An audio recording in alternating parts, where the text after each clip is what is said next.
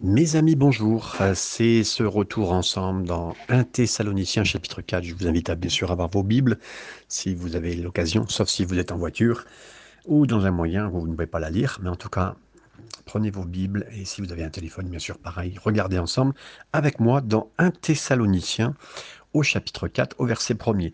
Euh, juste pour vous dire, effectivement, c'est important, cette lettre, euh, l'une des premières lettres que Paul écrit à cette ville de Thessalonique Hein, qui est aujourd'hui Salonique, hein, en Grèce, et sur laquelle il a bien sûr, partagé certains points avec ses frères et sœurs.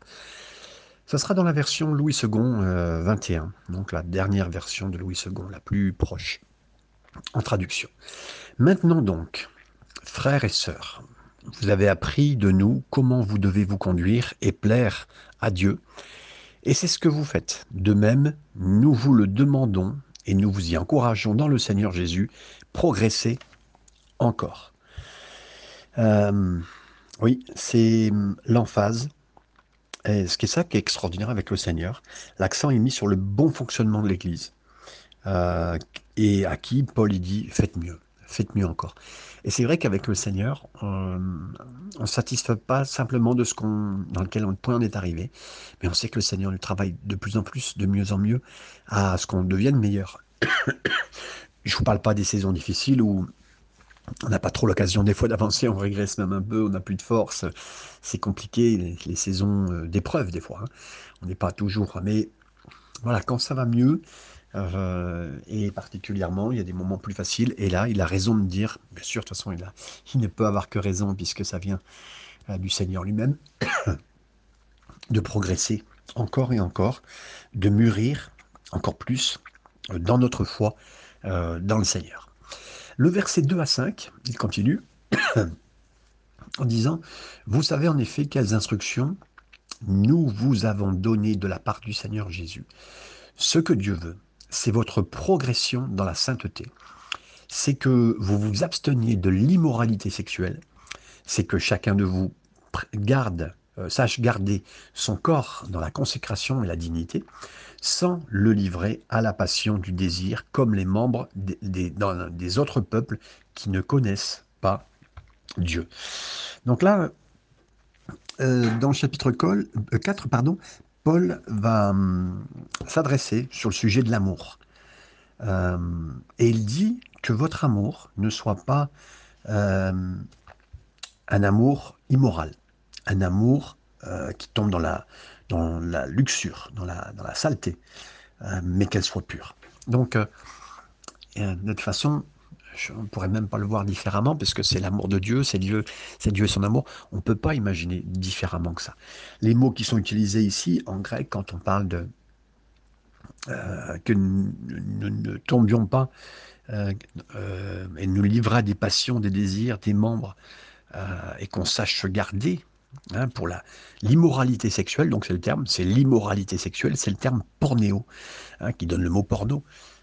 Donc ne pas tomber. Et, l'immoralité, souvent dans la parole de Dieu, c'est euh, des, euh, des éléments euh, qui nous amènent à montrer que c'est tout ce qui est ce qu'on appellerait la fornication aujourd'hui, une traduction en français, ça veut dire un rapport avec quelqu'un en dehors du mariage.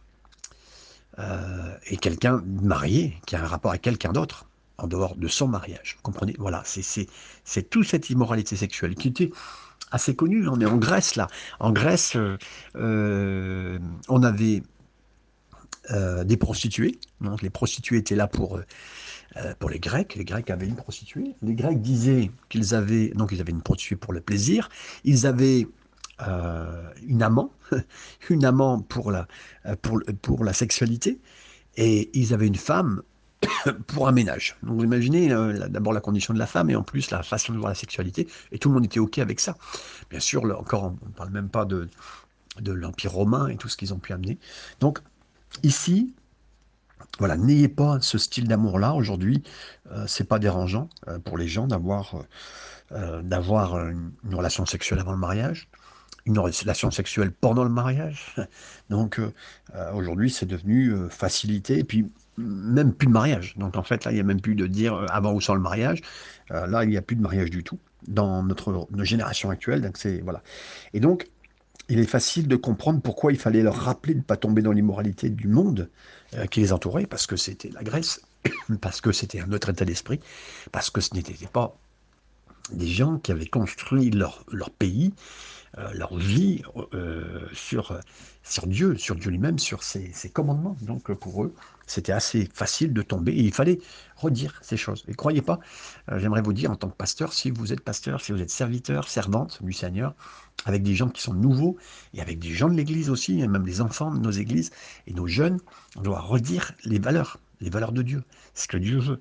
je partageais avec quelqu'un de ma famille en disant, ben, que même Dieu est bon, parce qu'on pourrait dire même depuis le début, même dans le ciel, euh, quand c'était le paradis, euh, je dis dans le ciel, mais je me suis trompé, mais dans le paradis, euh, Adam et Ève, puisque c'était le paradis au départ hein, sur Terre, il leur a tout autorisé. Vous imaginez Mais tout était autorisé. Et euh, il y a une seule chose, il a dit, ben, vous ne toucherez pas à l'arbre. C'est quand même étonnant. Il, y a, un million de possibilités, mais voilà. Et le cœur est attiré vers ce qui ne va pas. Et le diable s'y était posté, bon, les amener à, à pécher. Ils ont bien sûr euh, plongé euh, dans le péché. Mais voilà, donc c'est important donc de redire que Dieu avait prévu cela que Dieu avait prévu la, bonté, le paradis pour les, les, hommes et les femmes hein, de cette terre. Croyez pas que c'était non, non, croyez pas que c'est ce qu'on obtient aujourd'hui. Ce qu'on obtient aujourd'hui, c'est sans Dieu. Ce qu'on obtient aujourd'hui, qui est le désordre, c'est sans Dieu. Donc, euh, et c'est pas ce que Dieu veut. Et, et voilà, il veut vraiment qu'on soit. Et vous savez, quand le péché a touché Adam et Ève, ils ont eu honte de leur état. Ils ont honte de leur corps, honte de qui ils étaient, et honte de... Ils auraient pu... Avaient déjà les émanations dans leur tête du péché qui était monté jusqu'à eux, et qui leur poussait à avoir honte d'eux, euh, qui ne sentent plus leur corps, qui vivent plus. Le Seigneur était obligé de les, les couvrir, même en tuant un animal. C'était l'image, bien sûr, d'avance de la rédemption qu'il allait faire à travers de Jésus. Mais voilà, ça c'est de Genèse 2 et Genèse 3 que vous pouvez lire bien sûr. Donc voilà tous ces passages. Bien sûr, on continue avec les versets suivants, puisque Paul ne fait pas que parler d'immoralité sexuelle, il en, parle dans tout le contexte, mais versets 6 et 7. C'est que personne dans ce domaine ne fasse tort à son frère ou ne porte atteinte à ses droits, parce que le Seigneur fait justice de tous ses actes, comme nous l'avons déjà dit et attesté. En effet, Dieu ne nous, ne nous a pas appelés à l'impureté, mais à la consécration. Donc là, ce verset 6 ici, euh, on peut se référer à nos rapports humains et nos rapports profonds et euh, sexuels. Euh, cette personne dans ce domaine ne fasse et porte atteinte à ses droits. Vous savez, quand on, a une relation sexuelle avec quelqu'un, on, lui porte atteinte. On lui porte atteinte à nous-mêmes comme à la personne qui est là. Donc, si c'est pas un rapport qui est dans le, dans la, dans le cadre de Dieu, vous portez atteinte à la personne, c'est sûr et certain. Donc, si quelqu'un a une relation sexuelle avec quelqu'un d'autre, il, porte atteinte à cette personne. Il, touche son cœur, il touche, il touche l'intimité que Dieu veut réserver que pour une seule personne. Votre intimité, mes amis, mon intimité, elle est réservée que pour une seule personne. C'est ce que Dieu a prévu. Donc, il n'y en a pas pour d'autres, et c'est pas pour 15. Hein. Souvent, je faisais, pour comprendre aux jeunes, je leur disais, euh, je venais avec une, vieille brosse à dents, et, je leur disais, voilà, euh, j'ai à cœur de vous offrir cette brosse à dents, et je m'en suis servi pendant des années, je vous en ai donné à quelqu'un. Les gens me disaient, mais non, mais euh, non, vous n'allez pas me, filer euh, genre de situation, genre de choses euh, pour... non, vous ne toucherez pas votre droit salon, c'est eux qui vous de service, c'est personnel. Ben voilà, c'est exactement pareil. Et là, mes amis, notre corps est personnel, livré à quelqu'un que Dieu veut, que Dieu a prévu. Hein. Comme Adam et Ève étaient ensemble, c'était vraiment... Ève a eu, été la, la personne qu'il fallait pour, pour Adam et, et vice-versa. Ils ont été la personne qu'il fallait pour l'un pour l'autre. Ils se connurent, la Bible elle dit sexuellement. Ils ont eu ils ont eu ce, premier rapport suite à ce qu'ils se sont connus, ils ont été plus loin. Voilà. Et, donc, mais à partir du moment où vous n'êtes pas avec la personne, vous n'êtes pas dans, le, timing de Dieu, vous n'êtes pas avec la, euh, avec la personne que Dieu a prévue pour vous, vous êtes, dans un cadre différent, vous êtes dans un cadre que vous voulez, ben vous êtes à côté du plan. Et là, vous faites du mal à vous-même, vous faites du mal à Dieu, vous faites du mal à la personne. Et là, on, on est vraiment dans un moment, euh, euh, et, ça brise, ça brise des familles, euh, vous brisez votre propre couple, vous brisez quelqu'un qui, touche à l'adultère, il brise son âme, il, se fait du mal à lui-même, et, il, se, donne la mort quelque part. Hein. c'est pas, c'est pas un petit point. la Bible, elle en parle dans un Corinthien aussi, quand Paul y parle, il dit, mais quelqu'un qui a un rapport avec une prostituée, spirituellement, il est touché. son âme, son âme et son esprit. Donc, euh, bien sûr, Dieu guérit, hein, mais voilà. Et je ne sais pas si vous vous rappelez quand Absalom a lancé un coup d'État contre son père David, Achitophel, le conseiller de confiance de David, il s'est rangé du côté du, bah, du, prince Absalom. Et pourquoi? Pourquoi, à votre avis? Bah, David a pu se demander, mais comment ça se fait qu'Achitophel euh, et, le cerveau un peu derrière la machination politique de, mon royaume contre moi, qui se rebelle contre moi? Pourquoi?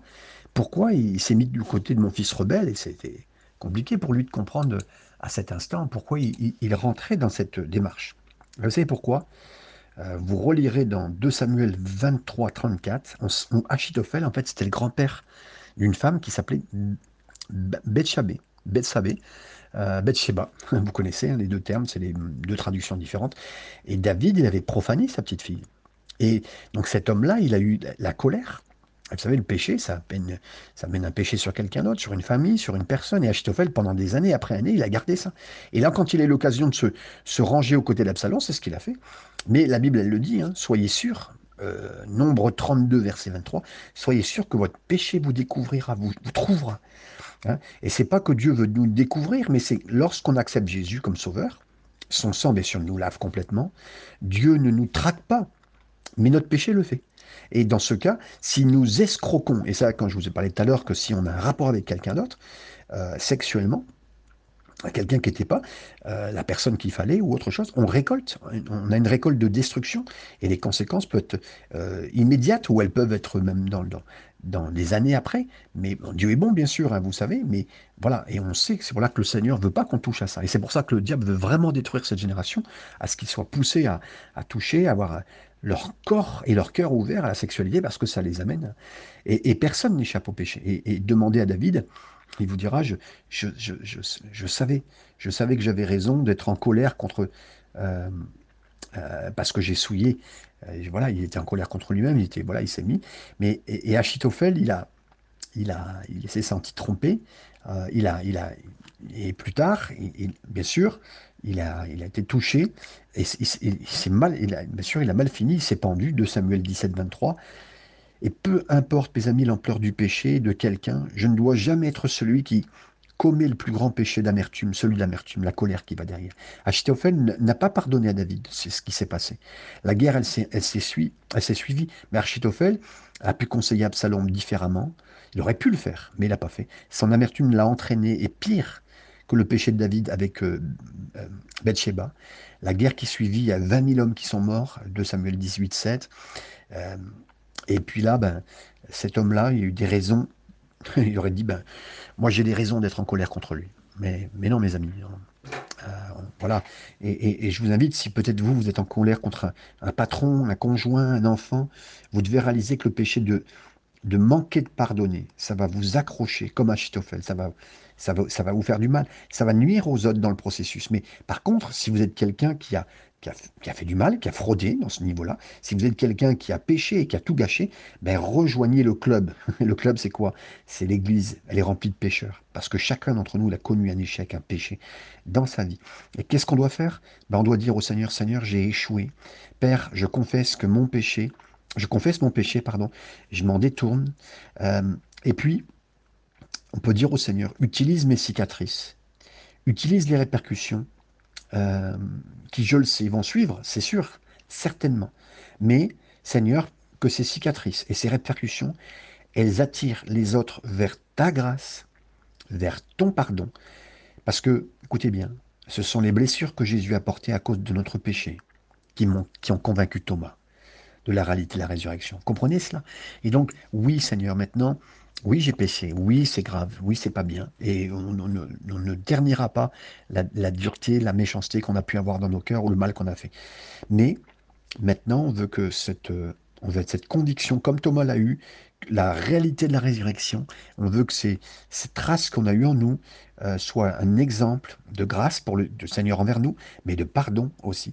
Et de même que les cicatrices de notre péché peuvent témoigner de la réalité de sa grâce dans nos vies, alors on veut vraiment que la grâce soit manifestée pour tous ceux euh, qui s'approchent du Seigneur. Verset 8, je continue avec vous, on a été un peu long, mais c'est important de bien s'arrêter sur ce sujet qui est bien sûr essentiel. Celui donc qui rejette ses instructions ne rejette pas un homme, mais Dieu, qui vous a donné son Saint-Esprit. Donc là, oui, si vous refusez cette parole, Paul dit, c'est pas nous que vous rejetez. C'est pas un pasteur, c'est pas un mouvement, c'est pas euh, la dureté. Certains disent, ah, ben, ils sont, eux, ils sont durs, ces évangéliques-là, ces protestants-là, ces telle personne-là. Non, non, non.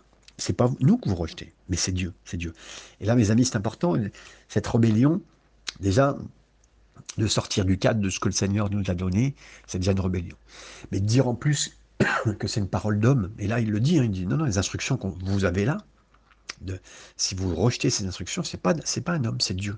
Et là, vous vous rebellez même contre Dieu. Donc, euh, bien sûr qu'il leur dit, et, là, bien sûr, dans ce contexte-là, on comprend bien, parce que les, Grecs sont grecs d'origine. Euh, ils sont grecs dans la tête, ils sont grecs dans la génération, ils sont grecs dans leur pays qui agit d'une certaine façon. Et dit, ouais, mais ça, c'est des paroles d'hommes. Non, non, c'est pas des paroles d'hommes qui parlent à des Grecs, c'est une parole de Dieu pour euh, parler. Et si vous êtes dans une culture où on a toujours eu la sensualité et beaucoup de choses comme cela, la Bible a dit ni juif ni grec. Dieu transforme fortement, agit, bénit, et il fera ce qu'il faut, mes amis. Et j'aimerais vous dire, oui, je crois, particulièrement à des gens qui ont été euh, dans ce domaine, qui ont été touchés, qui ont été euh, maltraités, qui ont, et qui ont maltraité les autres. Hein. C'est aussi, voilà, vous savez, quand on est pécheur, on est pécheur, hein, vous le savez. Mais voilà, la bénédiction peut venir, et justement pour être un exemple dans les mains du Seigneur. Le verset 9 à 11, je continue avec vous, début du verset 11. Vous n'avez pas besoin qu'on vous écrive au sujet de l'amour fraternel, car vous avez vous-même appris de Dieu à vous aimer les uns les autres. C'est aussi ce que vous faites envers tous les frères et sœurs de la Macédoine entière. Mais nous vous encourageons, frères et sœurs, à progresser encore, à vous efforcer de vivre en paix, à vous occuper de vos propres affaires et à travailler de vos mains, comme nous vous l'avons recommandé.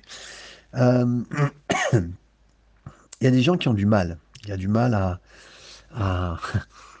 Mais dans l'amour fraternel, il dit voilà, je n'ai pas à vous expliquer. Vous êtes bon dans l'amour fraternel, c'est ce que Paul leur dit. Euh, vous avez appris de Dieu. Vous avez appris de Dieu, c'est beau déjà, ils ont appris du Seigneur, c'est une révélation qu'ils ont mis en place, c'est une révélation qu'ils ont comprise, l'amour de Dieu pour eux, et là ils se sont mis à aimer les uns les autres. Et je, on a, pour ceux qui étudient avec euh, moi en cet instant, le, dans ces derniers, derniers jours, euh, euh, Jean 15, avec euh, Jésus qui a répété encore une fois, après Jean 13, Jean 14, d'aimer les uns les autres à ses disciples. Et aimez-vous les uns les autres, c'est vraiment un accomplissement du, de, la suite. Quand on aime, on, s'aime les uns les autres. Et c'est ce qu'on fait. Gère. Et, les Thessaloniciens avaient vraiment une démarche d'amour envers, une région. Je ne sais pas si vous imaginez, il y avait une région entière, la Macédoine, ils aimaient leurs frères et sœurs. C'est vraiment, ils avaient été reconnus pour ça. Mais là, mais nous vous encourageons encore, euh, frères et sœurs, à progresser encore, à vous efforcer de vivre en paix et de vous occuper vos propres affaires. J'aime bien cette expression. Euh, c'est important que justement nous puissions hum, être impliqués dans l'œuvre du Seigneur. Parce qu'on pourrait être oisif, on pourrait euh, en faire rien dans l'œuvre du Seigneur, prendre du temps pour parler, pour rien faire, pour euh, parler sur quelqu'un, parler sur quelqu'un d'autre. Voilà. Et, mais là, ils s'étaient encouragés, frères et sœurs, à progresser encore et à vous efforcer de vivre en paix. Vous imaginez parce que c'est un effort. Vous savez, c'est difficile hein, dans l'Église de se tenir. C'est difficile avec des frères et sœurs. C'est difficile avec des gens normaux. Je suis quelqu'un de normal, vous êtes quelqu'un de normal. Mais on est, tous différents. On est tous avec des angles différents. On a tous des, des blessures différentes. Alors, mais là, efforcez-vous de vivre en paix. Efforcez-vous. Et c'est quelle joie de dire ça. Moi, je suis. Et j'ai toujours aimé euh, un pasteur qui m'a beaucoup et, qui m'a beaucoup enseigné, que j'aime beaucoup, le euh, pasteur Michel Maurice et qui est un homme de Dieu incroyable, et qui disait, je pense que c'était son verset référence, il disait, mais euh, heureux serez-vous quand vous procurez la paix, vous serez appelé enfant de Dieu. Et, c'est vrai, mes amis, que, ça soit remarquable dans une église, c'est que les frères et sœurs s'entendent et qui, s'efforcent. Donc là, c'est vraiment, on y met un combat, mes amis, pour que s'efforce à garder la paix les uns envers les autres dans ces instants. La fin du verset 11 et du verset 12, on reprend donc à vous occuper de vos propres affaires et à travailler de vos mains. Donc là, bien sûr, on parle d'un travail, et là, je vous disais tout à l'heure, donc on pas être oisif dans l'œuvre de Dieu. Si vous avez un travail, merci Seigneur, en dehors de l'Église, c'est très bien. Et donc tant mieux, parce que quand on travaille, au moins on n'est pas oisif, on ne pense pas, on ne scrute pas tout l'Église comme, comme j'avais un jour un, frère un, un peu dur, euh, je tairai son nom, je tirais la région, comme ça, si personne ne saura qui c'est, mais il m'a dit, moi j'ai un ministère. Ah bon? Un jour, il est arrivé à l'église, il m'a frappé sur l'épaule, il m'a dit, j'ai un ministère, un ministère de chien de berger. Ah bon? Il avait découvert ça. Il pensait que c'était un ministère, il devait mordre les, brebis. je lui dit, bah, tu me montreras ça dans la parole de Dieu. en attendant, il m'avait bien secoué, hein, il m'avait bien frappé euh, l'épaule, il m'avait presque démonté l'épaule. Mais enfin bon, voilà. Et, mes amis, voilà, on veut être, nous vous l'avons recommandé, euh, occupez-vous de vos propres affaires. C'est déjà difficile hein, dans sa propre vie, déjà devant Dieu, de, gérer devant Dieu chacun, et, euh, et, pas avoir un ministère pour les autres, hein, pour chercher la, la, poutre dans les autres. Là. regarde déjà la paille. Hein. Enfin, regarde déjà tes pailles à toi, et il y a peut-être même une poutre en regardant les pailles des autres, ça c'est sûr. Donc, et ainsi, votre conduite, elle sera honorable. C'est-à-dire, elle sera, elle sera bien vue, elle sera appréciée. Les gens diront, mais waouh euh, Les gens, ils ont tous des associations où ils sont hein, entre eux, ils aiment telle ou telle chose, mais il y a toujours des petites histoires quand même. Hein. Et là, bah, ils vont dire, mais c'est croyants, ils sont quand même différents, c'est chrétiens. Euh, voilà, les gens de l'extérieur, ils vont voir, mais ils sont. Euh, on sera honoré de ces gens. Ils vont dire, mais waouh, les chrétiens, il y a quelque chose de différent sur eux. Et vous ne serez dépendant de personne. Donc, tellement important de bien voir cela. Et c'est important donc d'avoir ce grand calme de paix dans nos églises. Et pensez vraiment à cela la prochaine fois que vous aurez une petite histoire qui monte dans votre cœur. Le verset 13, je continue. Nous ne voulons pas, frères, nous ne voulons pas, frères et sœurs, que vous soyez dans l'ignorance au sujet de ceux qui sont morts. Et là, littéralement, euh, dans l'ignorance de ceux qui sont morts, euh, littéralement de ceux qui dorment. Là, je, la traduction de Louis II matériel me, me plaît pas, parce que c'est pas la réalité. Et Paul y change ici dans la troisième et dernière finale euh, section de son, de son épître. Là maintenant, il dit après, vous, vous êtes souvenu du passé, d'avoir fait un focus sur le présent. Maintenant, Paul, il veut révéler le futur de ces, de ces Thessaloniciens. Et il dit, on ne doit pas être ignorant. Alors, il y a plusieurs choses, hein, Paul dira dans la parole de Dieu, il dira, on ne doit pas être ignorant de quoi Mais pas ignorant des, dons spirituels. 1 Corinthiens 12, vous le verrez ça. Dans 2 euh, Corinthiens, chapitre 2, verset 11, il dit, vous n'êtes pas ignorant des plans et des stratégies de Satan. On ne doit pas être ignorant de ça, mes amis, c'est vraiment capital. Hein, euh, contre dons spirituels. Euh, les stratégies du diable. Ça, c'est on ne doit pas être ignorant. On ne doit pas être ignorant du mystère qu'Israël va être sauvé. Romains 11, 25, 26. Ça, c'est essentiel. La place d'Israël dans ce, salut de Dieu jusqu'à la fin, c'est ce que Dieu veut. Et ici, Paul nous dit maintenant qu'on ne doit pas être ignorant concernant l'enlèvement, mes amis. L'enlèvement, c'est ce qui arrive là. Donc, euh, ce qui va arriver maintenant, c'est un message réconfortant pour les Thessaloniciens, évidemment pas seulement eux, mais nous aussi, les croyants, parce que tous les croyants qui sont morts euh, et qui vont mourir, et euh, pour ne pas que nous manquions l'avènement, l'enlèvement la suite du verset 13, il nous est dit, euh, au sujet de ceux qui dorment, ceux qui sont morts, afin que vous ne soyez pas dans la tristesse comme, les autres qui n'ont pas d'espérance. Eh oui, mes amis. Euh, oui, j'ai l'occasion régulièrement, et c'est mon travail, de faire euh, des moments de recueillement. Mais et c'est vrai qu'on peut vraiment pleurer. Quand on fait un recueillement, on peut vraiment pleurer. Moi, je peux vraiment pleurer avec les gens. Ça m'est arrivé d'être ému pour la personne qui était là. Parce que, bah, écoutez, c'est fini. Ils ne la reverront plus. Euh, si quelqu'un meurt sans Christ, ils ne la reverront plus. Il n'y a pas un moment, même en enfer, ils ne reverront pas qui que ce soit. On ne se reverra pas. Je veux dire, ils ne se reverront pas, ces gens-là. Et donc, c'est triste. Là, là, ils peuvent dire, oui, on a perdu cette personne, on ne la verra plus. C'est dramatique. Et pour l'éternité. Une éternité sans Dieu. Et donc oui, euh, c'est un moment, et, là, moi j'ai l'opportunité de faire des, j'en fais euh, peut-être 2% euh, de, pour des croyants que je connais, des personnes, des familles chrétiennes, mais, là mes amis, c'est autre chose. Il y a une tristesse, et on pleure souvent, parce que je lisais un texte qui m'en parlait, mais on pleure plus pour nous, pas pour la personne. non, parce que la personne, elle est heureuse, elle est bien. Donc, c'est important, c'est important que vous ne soyez pas dans l'ignorance, parce que nous ne soyons pas dans la tristesse comme les autres qui n'ont pas d'espérance. Nous, on a l'espérance. Je reverrai mes grands-parents. Je reverrai ceux qui sont en Christ, qui sont partis. Et merci Seigneur pour cette espérance. Vous allez voir revoir quelqu'un que vous aimez et qui est encore là, mes amis. On ne peut même pas dire que vous aimiez, que vous aimez que vous aimerez encore. Verset 14. En effet, si nous croyons que Jésus est mort et qu'il est ressuscité, nous croyons aussi que Dieu ramènera par Jésus et avec lui ceux qui sont morts. En d'autres mots, les croyants qui sont morts sont présentement comme au ciel. Euh, certains ont faussement enseigné que quand un, croyant meurt, il reste un peu dans un endroit jusqu'à euh, jusqu'à l'enlèvement. C'est pas ce que je crois en lisant en partie la parole de Dieu. Euh, il pense qu'il reste dans le cercueil hein, jusqu'à l'enlèvement. Non, mais qu'a dit Jésus? Au voleur sur la croix Il n'a pas dit tu vas dormir, tu vas quelques milliers d'années, après je vais rester. Il a dit non, aujourd'hui tu seras avec moi au paradis. Au moment où quelqu'un quitte son corps à la mort, une chose étonnante se produit, il entre dans l'éternité. Il n'y a pas de temps, parce qu'il n'y a ni passé, ni présent, ni futur, c'est juste un maintenant. Parce que, et ça, c'est pour ça que c'est difficile pour nous de comprendre, parce que l'éternité, elle transcende le temps. Vous savez, quand on parle d'éternité, c'est difficile, parce que mais Dieu est éternel. Hein. Mais lui, son moyen de déplacement à Dieu, il, est la lumière. Et quand on sait la vitesse de la lumière, ben voilà, Dieu est lumière, la lumière est Dieu. Comment puis-je le savoir? Ben, C'est Albert Einstein hein, qui a émis l'hypothèse que sur le paradis, sans même le savoir, sa théorie, elle révélait que si l'on pouvait voyager à la vitesse de la lumière, ben, le temps s'arrêterait. Donc parce que Dieu est lumière, le temps euh, cesse en sa présence. Ainsi, du point de vue de ceux qui sont au ciel, l'enlèvement a eu lieu.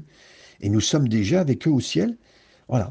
Alors, vous allez me dire, mais comment ça se fait que je ne comprends pas du tout Alors, imaginez que vous êtes en train de regarder, vous êtes en plein milieu des Champs-Élysées, vous êtes le 14 juillet.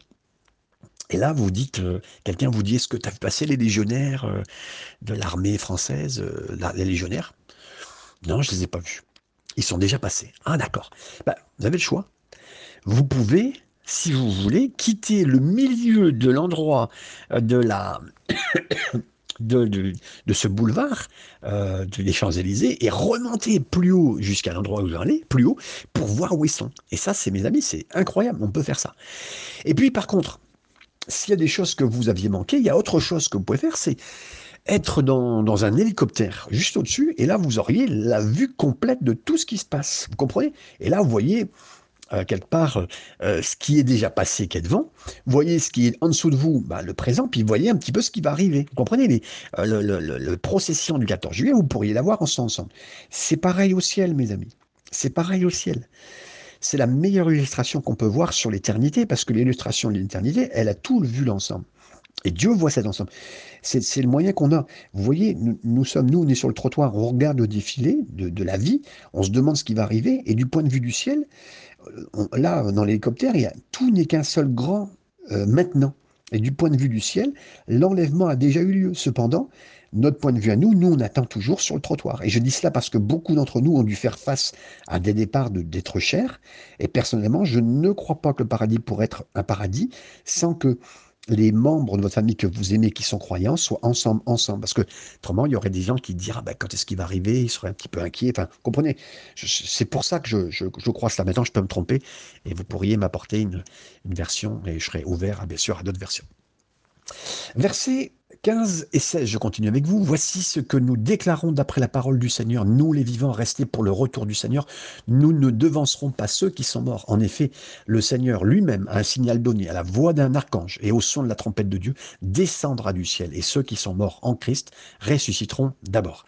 Là, donc, effectivement, euh, ceux qui sont euh, à ce moment, euh, ceux qui prétendent que la trompette de Dieu a déjà mentionné, et qui font référence à la septième trompette de l'Apocalypse, qui signale l'enlèvement. Apocalypse 11.15. Bah, ils pensent que l'Église sera présente sur terre pendant la tribulation. Mais ce n'est pas le cas. Les trompettes de l'Apocalypse de 8 à 11, elles sont sonnées par des anges. La trompette, ici, 1 Thessaloniciens chapitre 4, c'est la trompette de Dieu, la trompette, que, la trompette que Paul appelle la dernière trompette. 1 Corinthiens 15, 52. Donc Dieu a sonné le premier coup de trompette qu'il a rassemblé les Juifs sur le mont Sinaï, vous relirez ça Exode 19, 16, et il sonnera la dernière euh, pour rassembler, avant de rassembler, ceux qui deviendront croyants pendant la grande tribulation. Donc tous ces instants, et donc il y a cette importance de la trompette. Je finis avec les deux derniers versets, ensuite, versets 17 et 18. Nous qui serons encore en vie, nous serons tous ensemble enlevés avec eux sur des nuées à la rencontre du Seigneur dans les airs, et ainsi nous serons toujours avec le Seigneur. Encouragez-vous donc les uns les autres par ces paroles. Donc, mes amis, euh, le Seigneur nous a dit, dans ce monde, vous aurez des tribulations. Alors, la plus grande tribulation, on le sait, ça sera la fin des temps. Mais nous aurons des tribulations, des problèmes, l'a déclaré Jésus dans Jean 16, 33. De la part de Satan, il y aura la tribulation. Il y aura la part de notre chair, il y aura une tribulation. De la part du monde. Et là, la tribulation de l'Apocalypse 6, 19, c'est le moment où Dieu déverse sa colère et son jugement sur un monde qui a pécheur, mais qui a rejeté Christ. Et le Père ne dit certainement pas, tout au long de votre vie, vous ferez face à ces tribulations de la part de Satan, de la chair et du monde. Non, non. Et ensuite, par contre, vous ferez l'expérience de tribulation de ma part. C'est pas tout simplement ça, simplement. Mais en tant que croyants, nous ne traverserons pas la grande tribulation. Et c'est effectivement un mot réconfortant ici. Là, ensuite, nous qui serons encore, voilà, on va être enlevés Hein, euh, du Seigneur dans les airs, et ainsi nous serons toujours avec le Seigneur. Et encouragez-vous donc les uns les autres, parce que heureusement qu'on va pas vivre les moments très durs de colère qui vont se déverser sur ceux qui n'ont pas cru. Hein, c'est c'est le jugement sur eux euh, qui va se déverser. Oui, donc mes amis, merci à vous de tout cet instant pris avec le Seigneur, et merci au Seigneur de nous garder toujours. Oui, le Seigneur nous gardera toujours au travers de toutes les tribulations.